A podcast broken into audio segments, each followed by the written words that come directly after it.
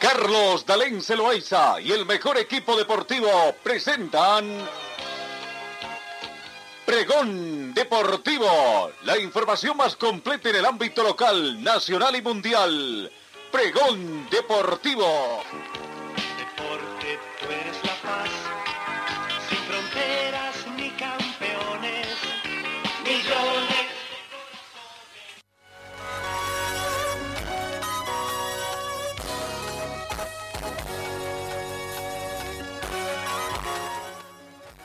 ¿Cómo están? ¿Qué tal? Tengan ustedes muy buenos días. Bienvenidos a esta emisión de hoy, miércoles 17 de noviembre del 2021. Vamos avanzando, ya se nos está yendo el undécimo mes de la gestión 2021. Muy buena la temperatura que tenemos, 17 grados centígrados, pese a que está mayormente nublado. La, mínima registrada hoy fue de 12 grados centígrados y se estima una máxima de 23 para esta jornada. Probabilidad de lluvia 20%, la humedad relativa del ambiente llega al 73%, no tenemos vientos, la sensación térmica es de 17 grados. La precipitación caída en las últimas horas 2.1 centímetros. La presión barométrica llega a 1022 hectopascales. La visibilidad bastante buena, 10 kilómetros. Comenzamos con el recuento de la información deportiva.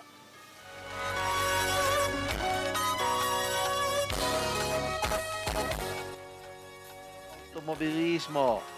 La Mercedes pide la revisión del incidente que hubo entre Hamilton y Verstappen en el último Gran Premio de Brasil.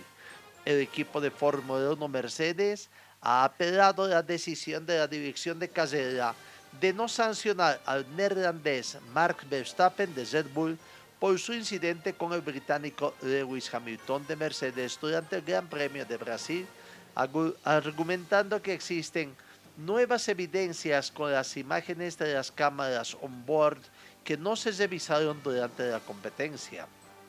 Mercedes AMG Petronas Team confirma que hoy hemos solicitado un derecho de revisión en virtud del artículo 14.1.1 del Código Deportivo Internacional en relación con el incidente de la curva 4 entre el coche 44 y el coche 33 con la vuelta 48 del Gran Premio de Brasil del 2021 sobre la base de una nueva evidencia no disponible para los comisarios en el momento de su decisión, señaló en un comunicado. Durante la vuelta 48 de la competencia del día domingo en el circuito de Interlagos, Verstappen realizó una dudosa maniobra de no trazar la línea curva 4 de, cuando Hamilton le tenía superado. El holandés se salió de la pista y obligó al inglés a reaccionar para evitar el contacto. La dirección de la competencia decidió que no era necesaria ninguna investigación del incidente y el de Red Bull no fue sancionado. Sin embargo, el director de carreras de la Fórmula 1, Michael Masi, reconoció el lunes que no se habían revisado las cámaras on board de los monoplazas del holandés y del inglés durante la competencia y admitió que podría haber sido una prueba absolutamente irrefutable para sancionar al piloto de la Fórmula 1, Mark Verstappen. Bueno, otra vez vuelven un poco a la palestra este tipo de situaciones y veremos eh, qué decisión va a tomar la FIA, si revisa o no revisa las cámaras del vehículo de Mark Verstappen.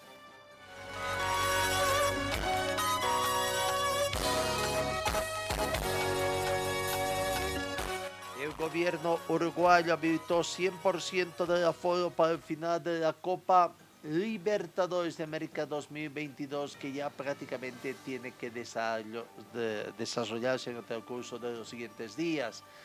Para el 100% de aforo para los espectadores deportivos al aire libre y para personas vacunadas. Así que ya comenzamos a vivir también lo que es la final tanto de la Copa Comenbol Sudamericana como Copa Comenbol Libertadores 2022.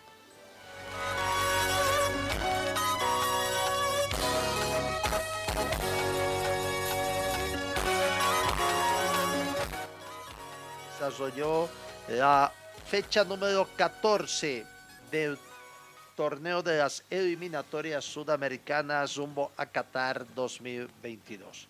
Con resultados, algunos sorpresivos, podríamos decir, que se han dado. Eh, el caso de la victoria de Ecuador en condición de visitante, empate en el, en el clásico sudamericano, empate que consigue Paraguay en condición de visitante, la gran victoria del seleccionado peruano en condición de visitante y la gran victoria de nuestra selección en la ciudad de La Paz ante un desconocido Uruguay, tendríamos que decir.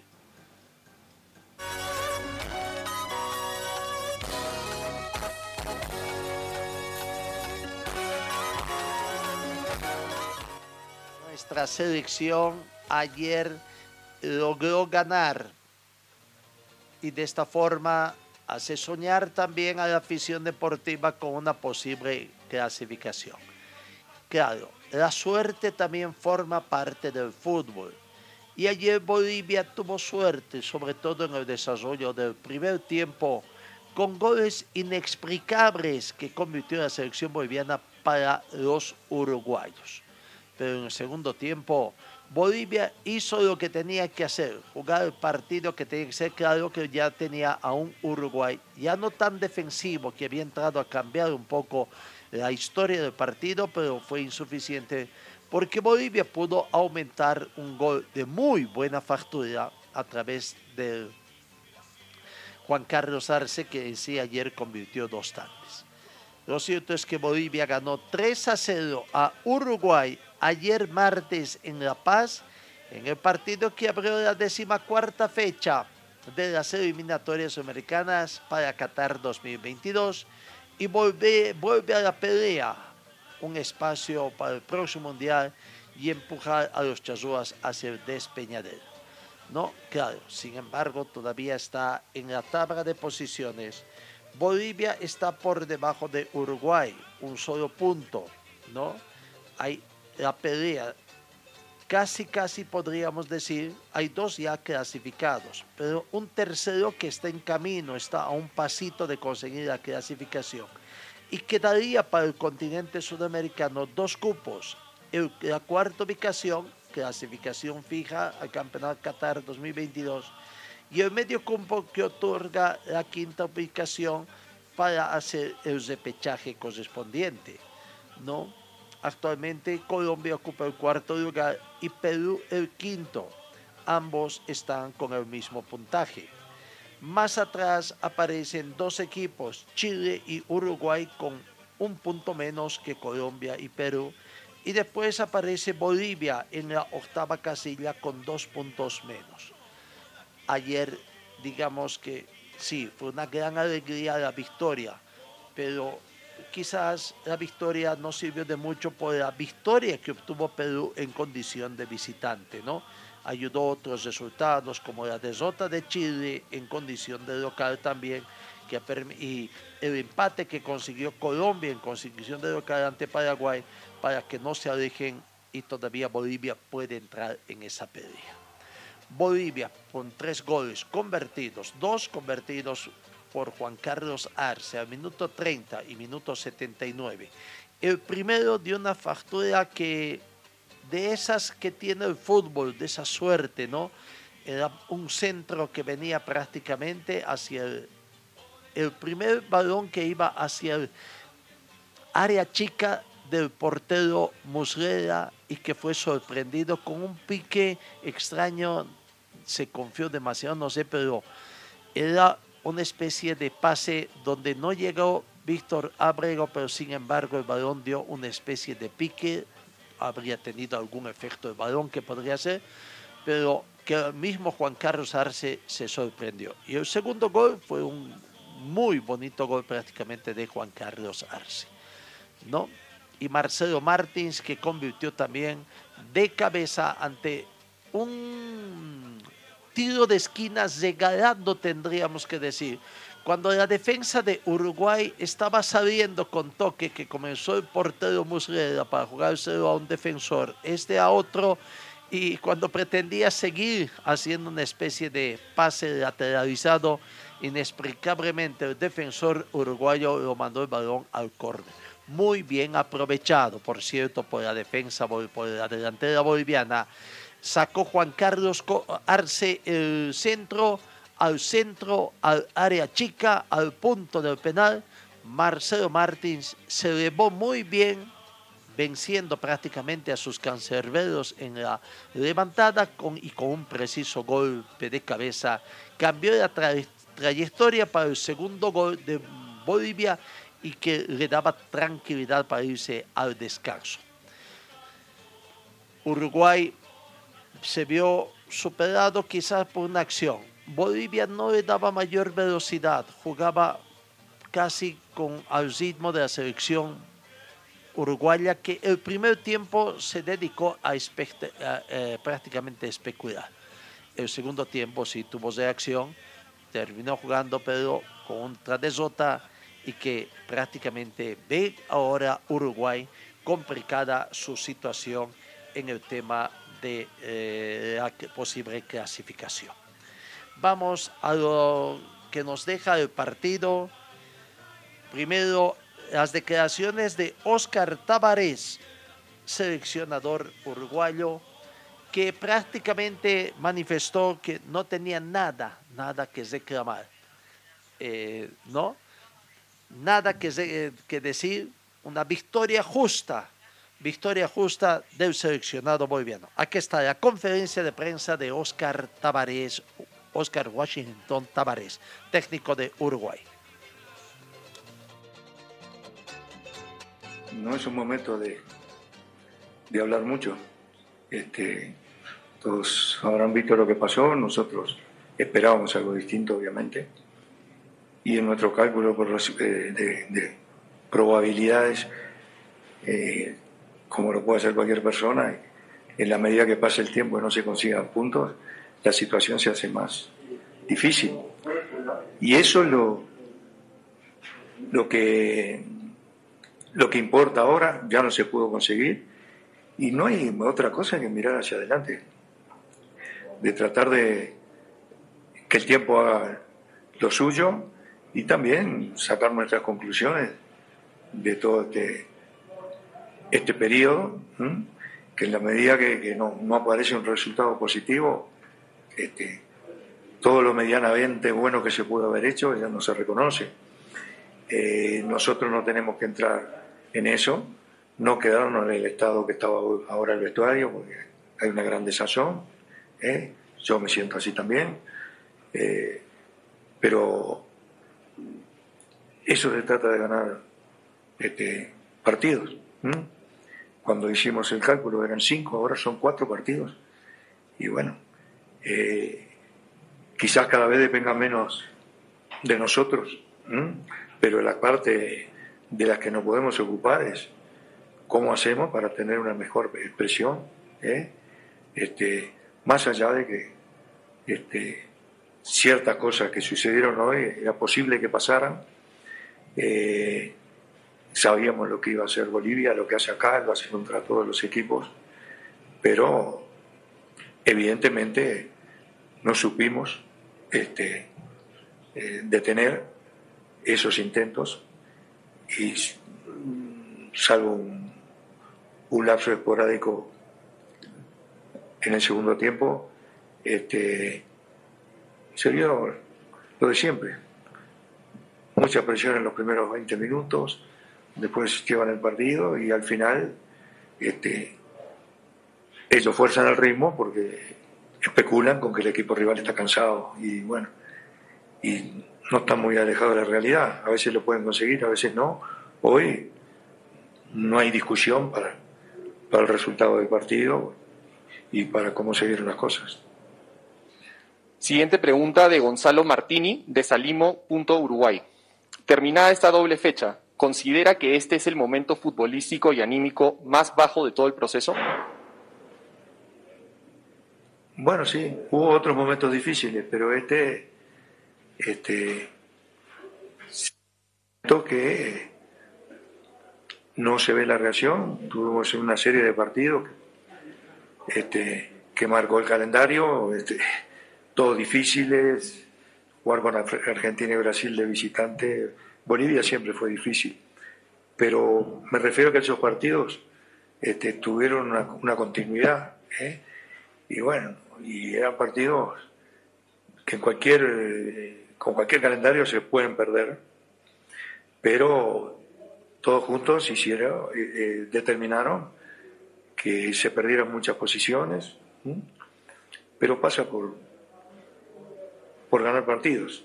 Y como recién para el año que viene es la, el reinicio, este, yo creo en estos jugadores. Eh, hay otros que no han podido estar por diferentes circunstancias y son parte del potencial que tiene el plantel.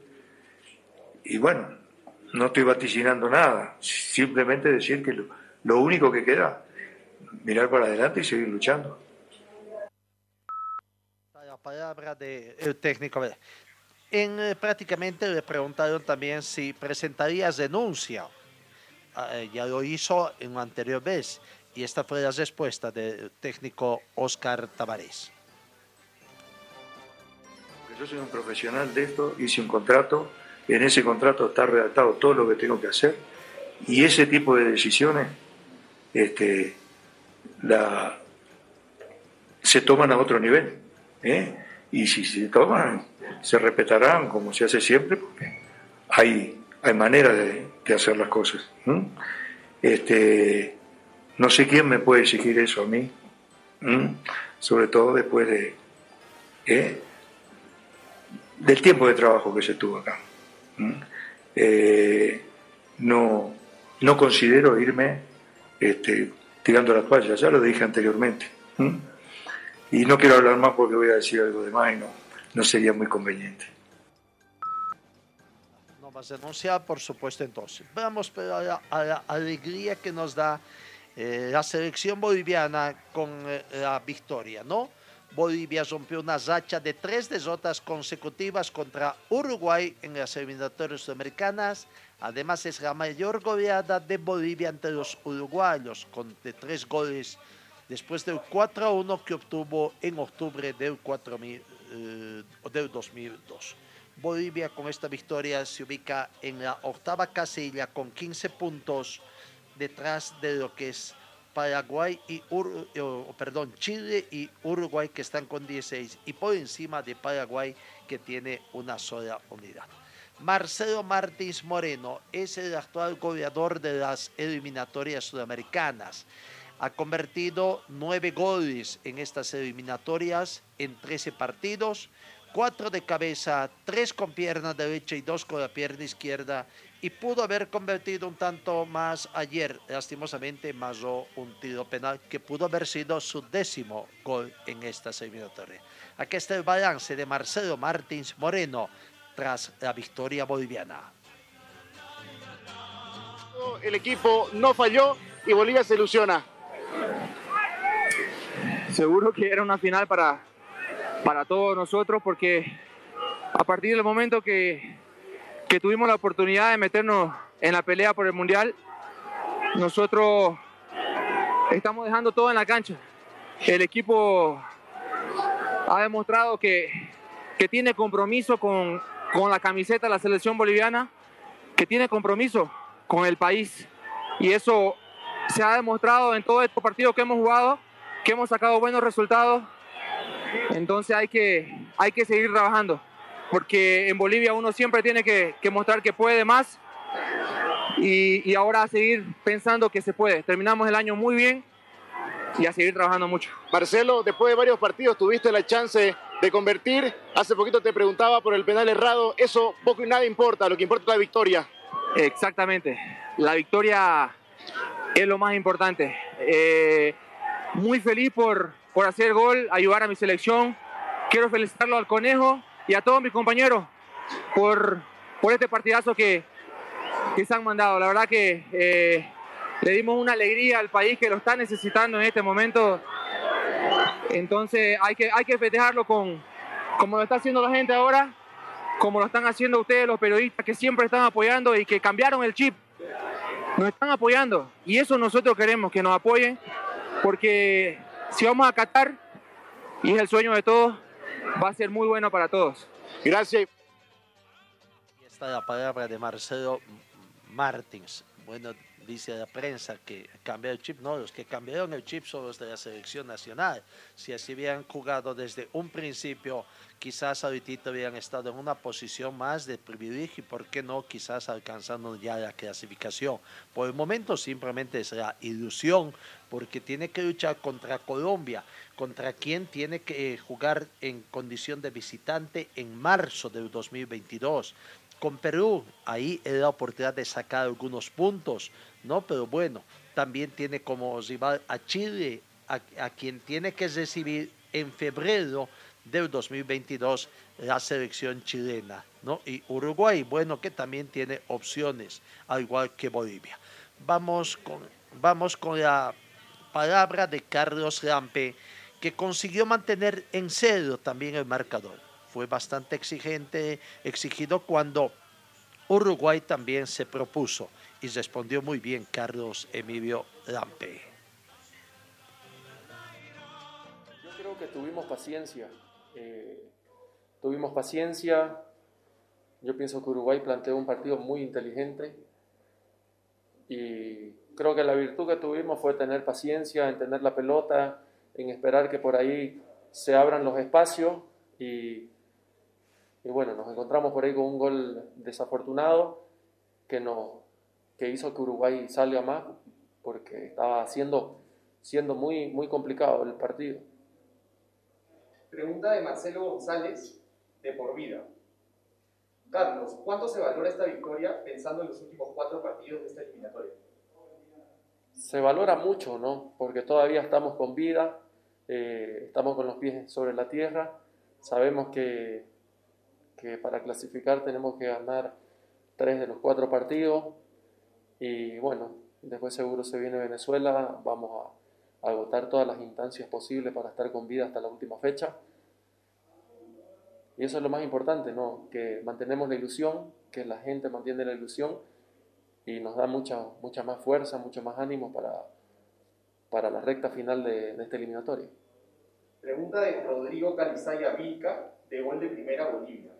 Querido Carlos, ¿qué conclusiones se sacan luego de este gran triunfo ante Uruguay para seguir peleando las chances de ir al Mundial? Eh, son positivas, porque ganar en casa es fundamental.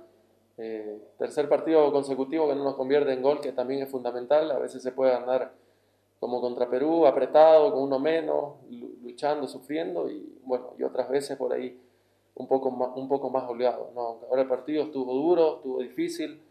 Para mí Uruguay es una gran selección. Yo lo digo que después por ahí Brasil y Argentina, yo lo veo a Uruguay, ¿no? Eh, una selección muy fuerte, eh, muy competitiva, de carácter igual eh, muy fuerte, con mucha personalidad, con mucha experiencia. Y bueno, lastimosamente no se le han dado los resultados, ¿no? Pero, pero sé que ellos van a estar con vida hasta, hasta lo último.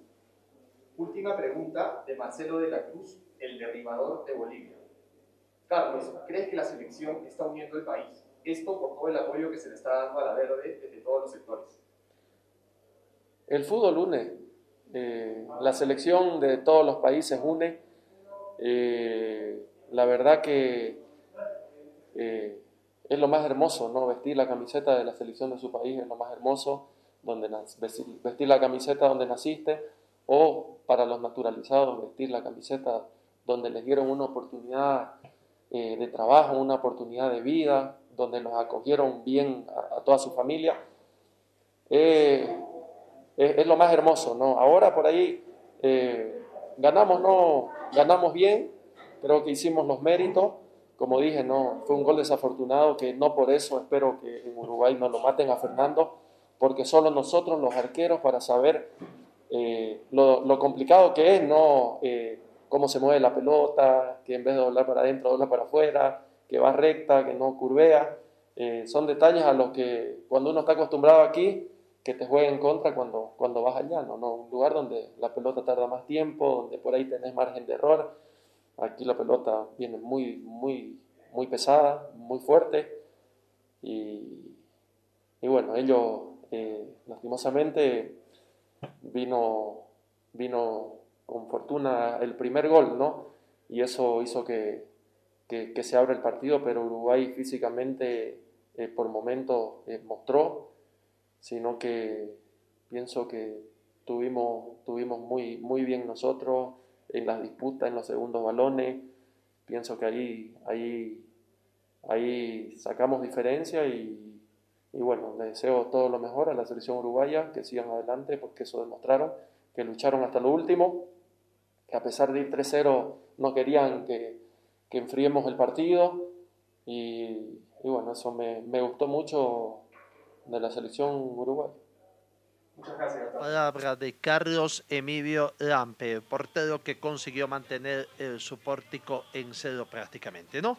Eh, fue el primer doblete con la selección boliviana de Juan Carlos Arce en 69 partidos que ha disputado Juan Carlos Arce, ¿no? Bueno, de muy buena actuación ayer. Nos hubiera gustado escuchar su palabra de Juan Carlos Arce.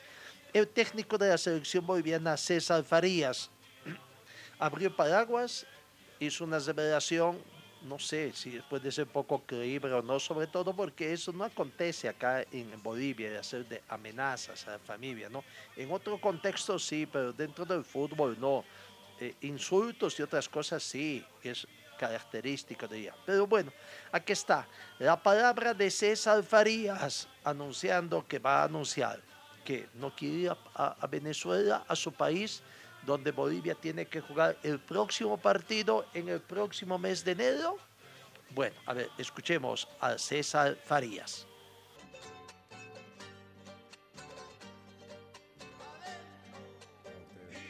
Nosotros vamos a trabajar eh, correctamente como lo venimos haciendo para, para poder ver que, cuáles son las posibilidades de Bolivia.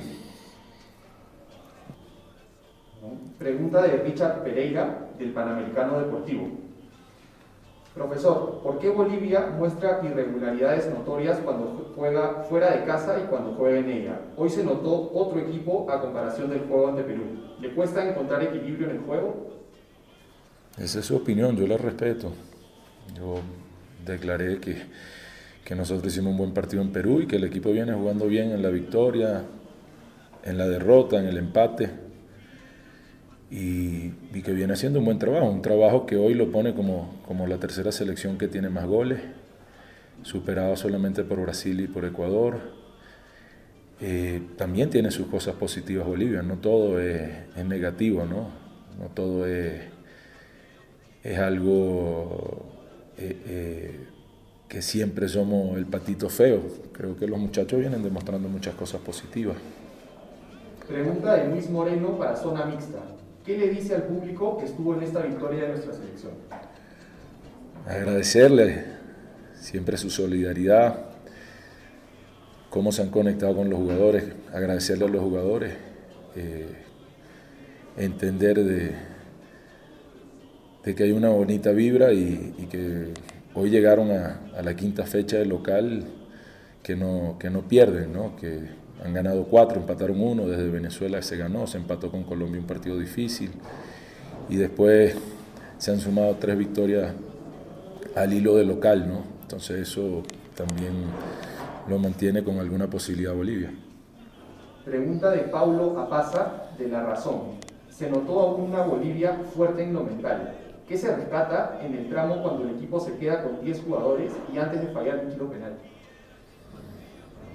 No, hay solidez, es cierto lo que está diciendo.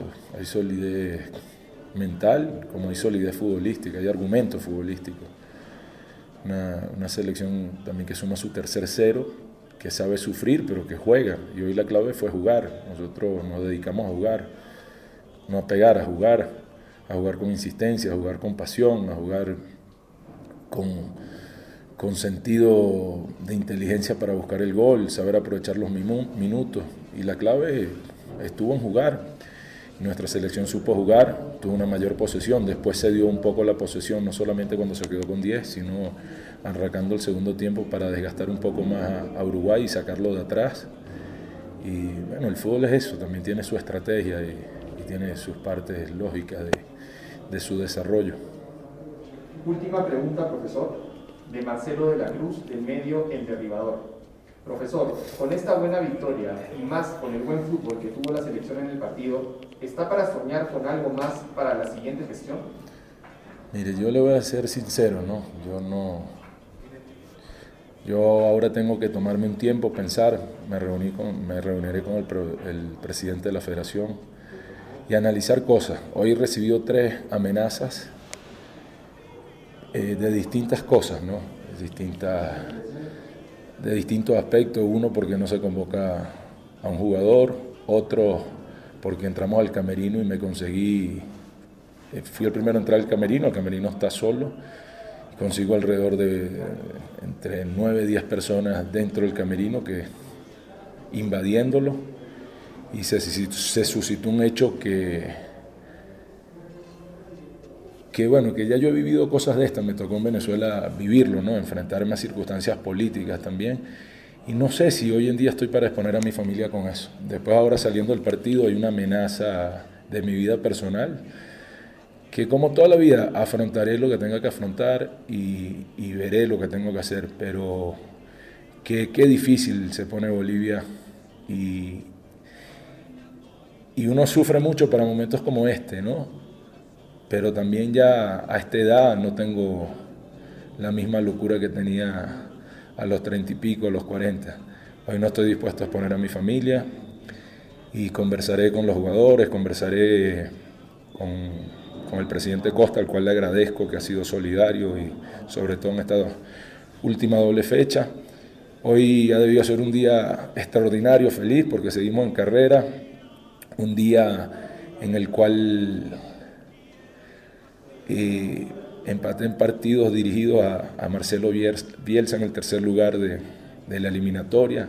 Me metí dentro de los ocho primeros que, han sumado puntos en eliminatoria. Para un venezolano no es fácil eso, ¿no? porque los que conforman la lista son brasileros, argentinos, uruguayos y colombianos, una lista privilegiada.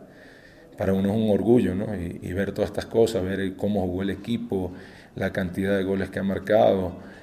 Eh, y te queda esa sensación amarga, ¿no? Que como que la felicidad no es completa porque vengo afrontando cosas de estas desde que llegué, pero creo que en estos momentos que, que gana la selección no, no, es para tanto. Yo no estoy para que me pongan alineaciones, ni para que me impongan convocatorias, ni para que me estén amenazando a mi familia, ni, ni hechos que, son increíbles, ¿no? Pero que bueno, en pleno siglo XXI existen y yo analizaré con, la cabeza fría y no caliente como ahorita, pero sí, sí lo hago público para que se sepa que el tema está ahí.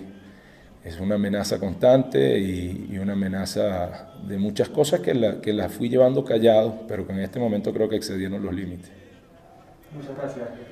No, al contrario, gracias a usted. Técnico César Farías explicando una cosa. Lo que llama la atención es que terminado el partido habría recibido las amenazas. Sí, dijo que había nueve personas en el camarín. ¿Y quiénes tienen para ingresar al camarín? Si no es gente misma ligada a la selección boliviana. Lo que sí llama la atención es lo que se vio a dirigentes del fútbol profesional boliviano en el campo de juego sacándose fotos ahí con los jugadores de la selección. ¿Qué tiene que hacer Andrés Costas, por ejemplo, dentro del campo de juego? Es presidente del grupo Loizedi y no tiene por qué ingresar al campo de juego, por más hijo del presidente de la federación que fue.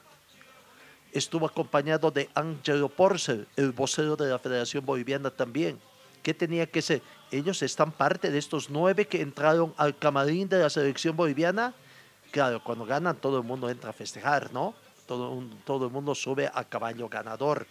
Pero aún me queda a mí otro tipo de situaciones. Como nunca se lo vio con una carita muy destemplada al técnico de la Federación Boliviana y no es para que esté, había ganado Bolivia por tres tantos contra cero, ampliamente, a un rival directo de clasificación también al Mundial Qatar 2022 con fortuna sí, pero el fútbol también tiene fortuna, o, la fortuna, la suerte forma parte también del fútbol y que esta vez le favoreció a Bolivia. Cuando no estaba jugando muy bien, llegaron los goles y se puso en ventaja. Eso forma parte también del fútbol. A veces le vino la contra a- al seleccionado boliviano. Pero nos queda esta situación, ver lo que sea. Bueno, Carmelo Garañaz estuvo 13 minutos en el campo de juego. Ingresó en el minuto 60 y fue expulsado al minuto 73 por haber ingresado tarde, diríamos así, llegado tarde a la disputa de un balón con el defensor Godín del seleccionado uruguayo. Bueno, ingresó con las dos piernas, eh, también ingresó con la pierna fuerte Godín. A Godín no, no hicieron nada, hizo todo un show también exagerado y que permitió la expulsión también de Carmelo Gañas. Es su segundo partido. No sé si le dos o tres, pero parece que para Algarañas se le terminó las eliminatorias en este torneo. Veremos si va a llegar para el último partido. Eh, Bolivia tiene que jugar de visitante con Venezuela, obligado a sacar puntos en ese partido de visitante. Después recibe a Chile, rival directo, ojo. Visita a Colombia, rival directo también para la clasificación. Y en su despedida recibe a Brasil. Veremos cómo viene Brasil a- acá a Bolivia, tomando en cuenta que ya está eh, totalmente clasificado. Vamos a otro partido, Ecuador con Perú, eh, o, perdón, Chile con Perú, con Ecuador, perdió Chile en condición de local, Ecuador consiguió un triunfo histórico que lo va acercando también, se va afianzando en la tercera ubicación de la tabla de posiciones a poco de conseguir la clasificación. Ecuador venció por cero tantos contra dos, concretó su primera victoria en tierras chilenas con los goles del defensa Pervis Estupiñán a los nueve minutos y del volante Moisés Caicedo al minuto 90 más tres, en un partido donde el volante chileno Arturo Vidal fue expulsado. Con una desconocida tónica, Chile se perdió en sus propios errores y la tricolor sacó provecho a esas dudas para sentenciar el triunfo de visita ante un rival directo. Aquí está la palabra de quien prácticamente le dio la victoria, Pernis Estupiñán, autor del primer tanto a los nueve minutos del primer tiempo. y prácticamente liquidaron de temprano a Chile. Sí, bien. Bueno, yo creo que tiene mucho mérito, ¿no? Eh, esto suena como excusa, pero somos un- una selección con una pequeña eh, diferencia de edad eh, y yo creo que tiene mucho mérito, ¿no? Venir aquí a un campo donde, donde siempre para, para, para nuestro país ha sido complicado, en un campo muy, muy complicado que es el, el de Chile. Y, y bueno, yo creo que, que hemos salido a buscar el partido desde primera. Eh, hemos tratado de, de buscar, de aprovechar las oportunidades que hemos tenido. Y yo creo que bueno, ha venido los goles eh, por mérito de nosotros y, y nos vamos con una victoria. Y un gran salto, ¿no? De- en el camino hacia Qatar. Sí, yo creo que, que lo hemos trabajado desde el principio. Eh, no es fácil, no es fácil, como lo dije antes, suena como excusa eh, el venir a una concentración, juntarte dos días, entrenar prácticamente dos días, adaptarte a lo que quiere el profe y pelear contra, contra grandes jugadores que, que prácticamente tienen algunos mundiales y muchas Copas América. Y yo creo que tiene mucho mérito y, y la verdad que felicitaciones a, a, todo, a todo el equipo. Muchas gracias, Pervis. Gracias a ustedes. Ahí está. Está eh, la palabra de Estupiñán. Ecuador tiene 23 puntos y se ubica en la tercera casilla. ¿No? Está a un paso de conseguir la clasificación. Tiene prácticamente cinco puntos más que quienes están ubicados en la cuarta y quinta ubicación, que son Colombia y Perú. Gary Meder, jugador de Chile, hace lo que el balance de esta derrota en condición de local. Que se, se- se presentó desde el inicio mal, con un gol tempranero, con la expulsión de, de- de Vidal, con las lesiones también de, de Mena, de, de Alexis Sánchez. Sí, la verdad fue, fue un partido muy extraño, ya que recibimos el primer gol muy temprano y después con la expulsión de Arturo se hace muy difícil en estos partidos que son muy exigentes. Y después obviamente con las lesiones que, no lo esperamos y eso nos ordenó un poco, pero veo el lado positivo por el esfuerzo de mis compañeros, luchamos hasta el último momento, tratamos de empatar el partido. Eh, y en esta condición es súper difícil jugar, así que nada, esto sigue, no estamos muertos, eh, vamos a seguir peleando hasta el último y, y en enero se vienen eh, partidos muy difíciles. Se viene Argentina, se viene Bolivia. La selección además nunca bajó los brazos. No, sí, como te lo dije, el esfuerzo, el sacrificio que hizo mi compañero hoy fue fantástico. Después terminamos jugando con nueve porque Pancho estaba también, se, se lesionó y veo el lado positivo de eso. Pero bueno, ahora como te digo, Argentina y Bolivia tenemos que, que salir a sacar los seis puntos y poder estar arriba de la tabla. ¿Te gusta la idea de, de cambiar la localidad contra Argentina, de llevarla, por ejemplo, a Calama? Sí, sí, eso lo vamos a ver con, con los más grandes, con los profesores, vamos a hablar de ese tema. Lo veo súper positivo, todo lo que sea un pequeño a favor de nosotros lo vamos, lo, vamos, lo vamos a hacer. ¿Qué le vas a decir a la gente? ¿Qué le dices al hincha que quería ver una victoria y que se encontró con esta derrota? Sí, somos los primeros que queremos jugar y ganar los tres puntos. Somos los primeros que sufrimos cuando perdemos. Y nada, solamente muy lindo el estadio hoy, siempre apoyando, que sigan igual, que está la fe intacta. Y vamos a pelear hasta el último cuando lo dije. Gary, que tengas buen regreso y seguimos confiando en esta selección. Palabra de Gary Medel. El técnico Martín Lazarte también tuvo sus palabras. Partidos difíciles que tiene Chile en lo que resta de las próximas, de las cuatro fechas. En, en enero recibe de local a la Argentina. Después visita a Bolivia en el mes de febrero. Y en marzo, en las dos fechas, visita a Brasil y recibe a Uruguay, otro rival directo de clasificación. Aquí está el balance del técnico Martín Lazarte. Buenas noches. Eh, estamos todavía masticando un partido extraño, extrañísimo diría yo. Eh, no sé, no te podría decir mucho cuáles, cuáles son las, las posibilidades que tenemos todavía. Eh, no sé, todavía no, no, podría, no podría darte ninguna, ninguna aseveración al respecto, ¿no? Lo que sí vamos a tratar es de informarnos de todos los aspectos que tengamos, sea en Santiago, sea en otra ciudad, y que es más beneficioso para nosotros, pero de momento nada más. Homero Ramírez de Gol.com. Profesor, ¿cuán preparado estaba Chile para enfrentar accidentes como los que le tocó lamentar en la primera hora de partido? Yo, estaba, yo jugué 18 años y hace mucho que dirijo. No recuerdo un partido así, que no hagan un gol, que no expulsen a un jugador importante, que se lesionen dos jugadores importantes, que después se lesione otro jugador durante el juego.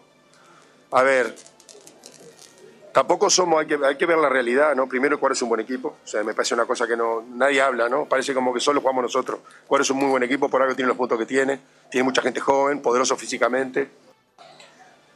Se nos sumaron muchas cosas y así todos tuvimos un partido. Así todos tuvimos un partido. Tuvimos un partido, tuvimos un partido, no conseguimos empatar. Y bueno, y al final ya quizás tomando demasiadas decisiones por querer conseguir algo, nos desprotegimos demasiado. Pero bueno, este, ¿cuán preparado?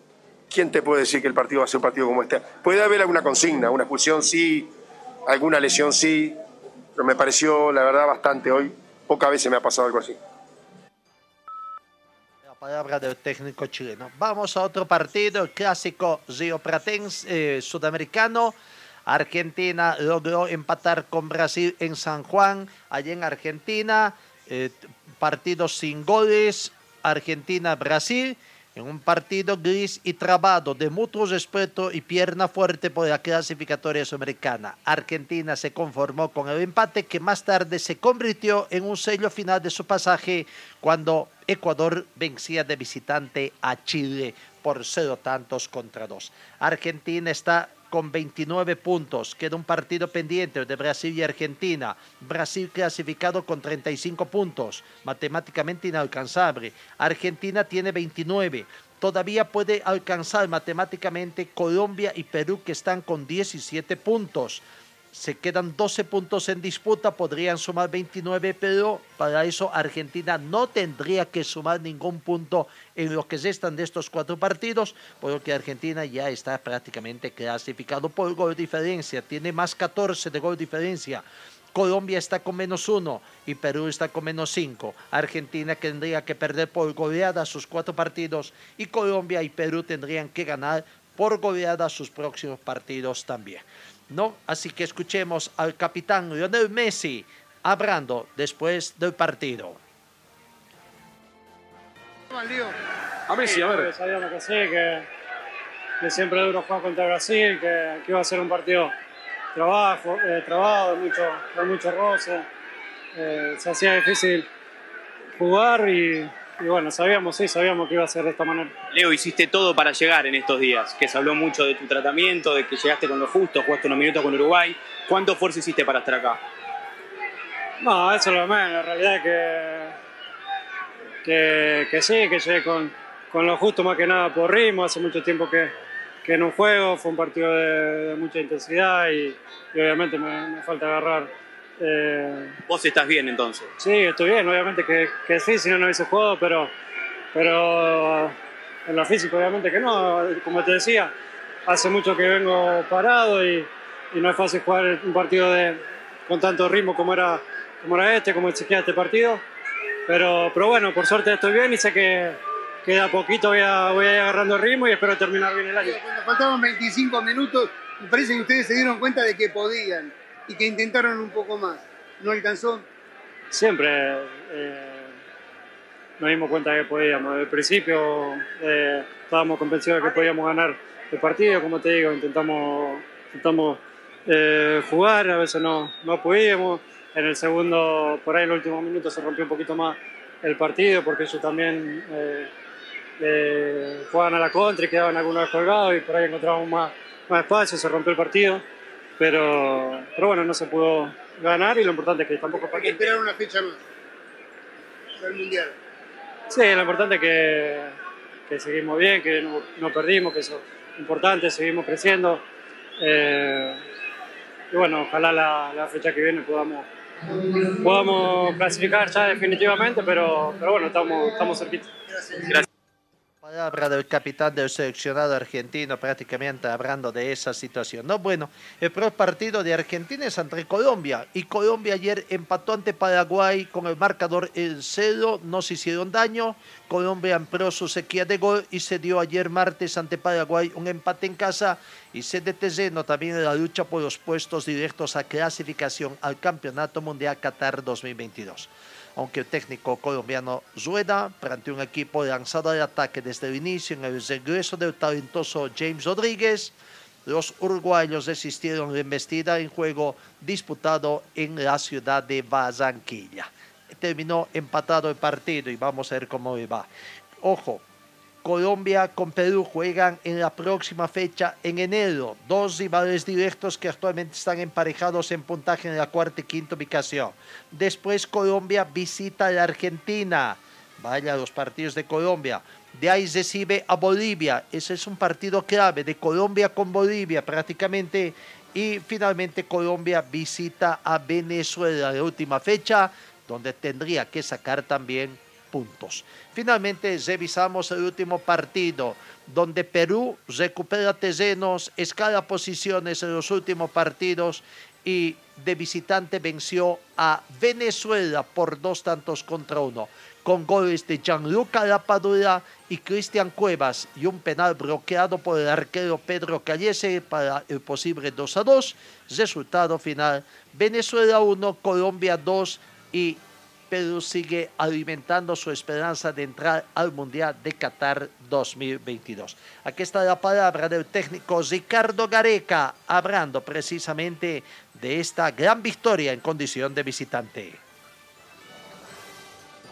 Nada, bueno, eh, tuvimos suerte, se desvió, pero Cristian viene practicando tiros libres.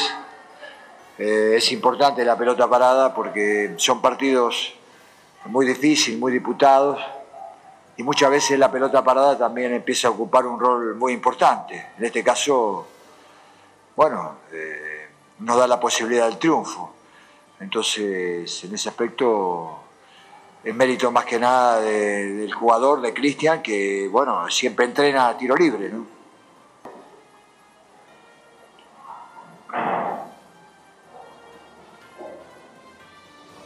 Perdón un momento que se tranca aquí el, el internet un poquito. Jesús Horna, Rebeldía Deportiva del Perú. Si bien es un cierre de año positivo con seis puntos, ¿en qué debemos mejorar para ganar en Colombia en enero? ¿Cómo?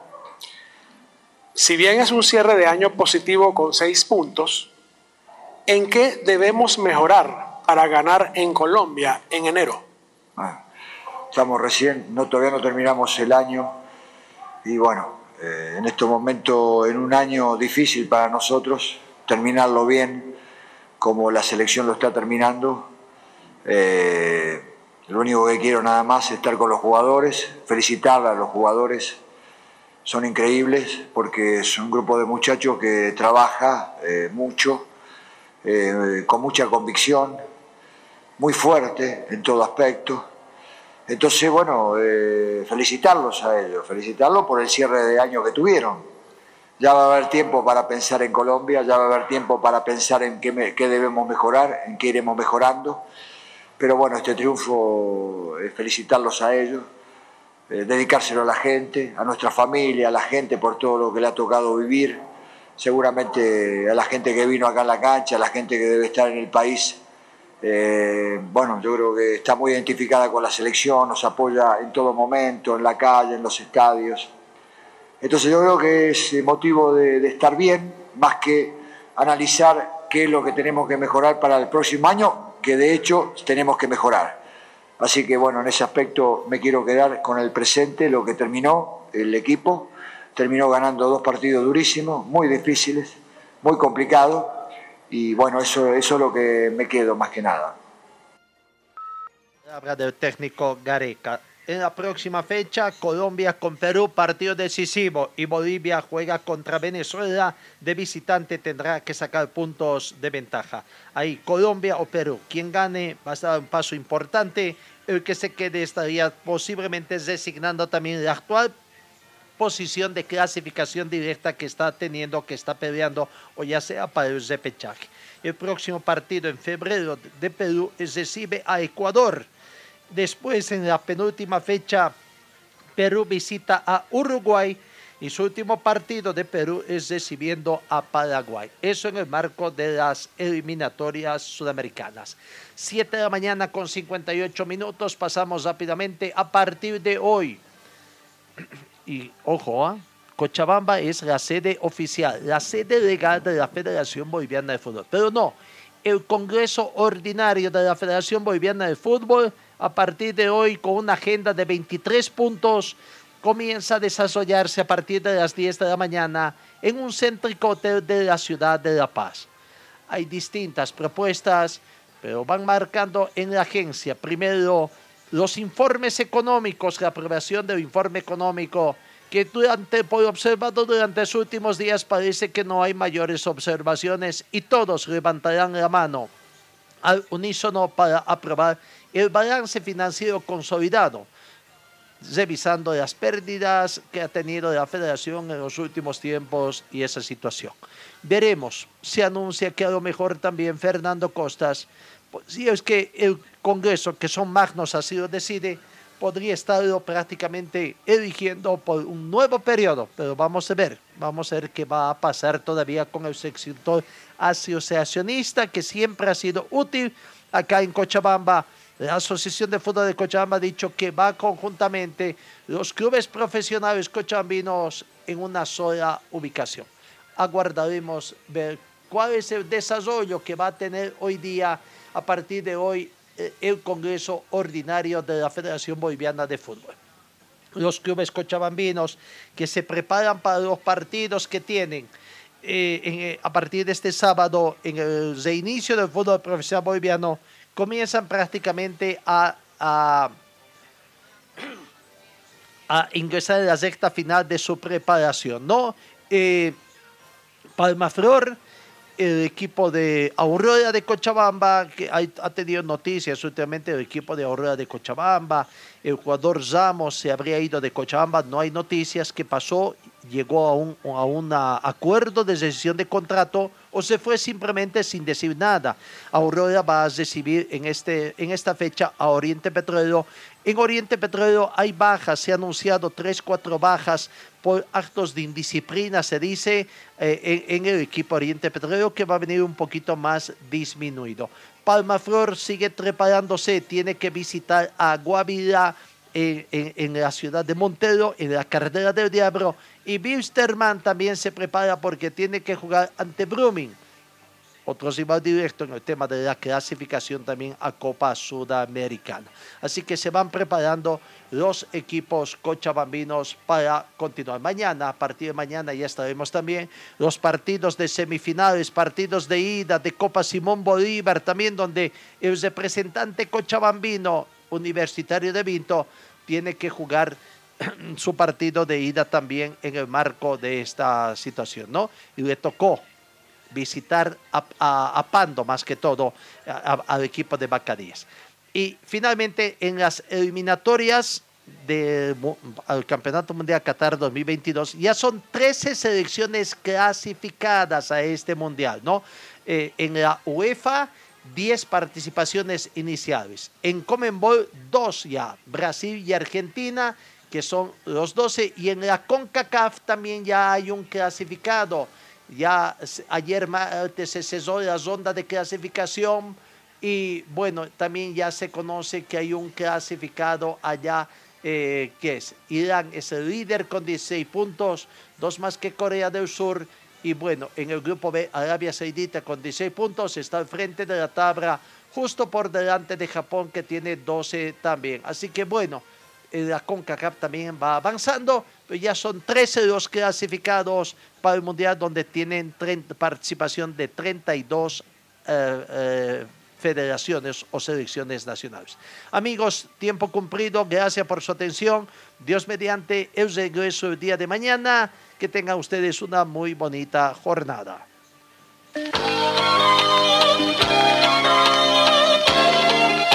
Fue el equipo deportivo de Carlos Dalén Celoaiza que presentó Pregón Deportivo. Gracias al gentil auspicio de nuestras casas comerciales.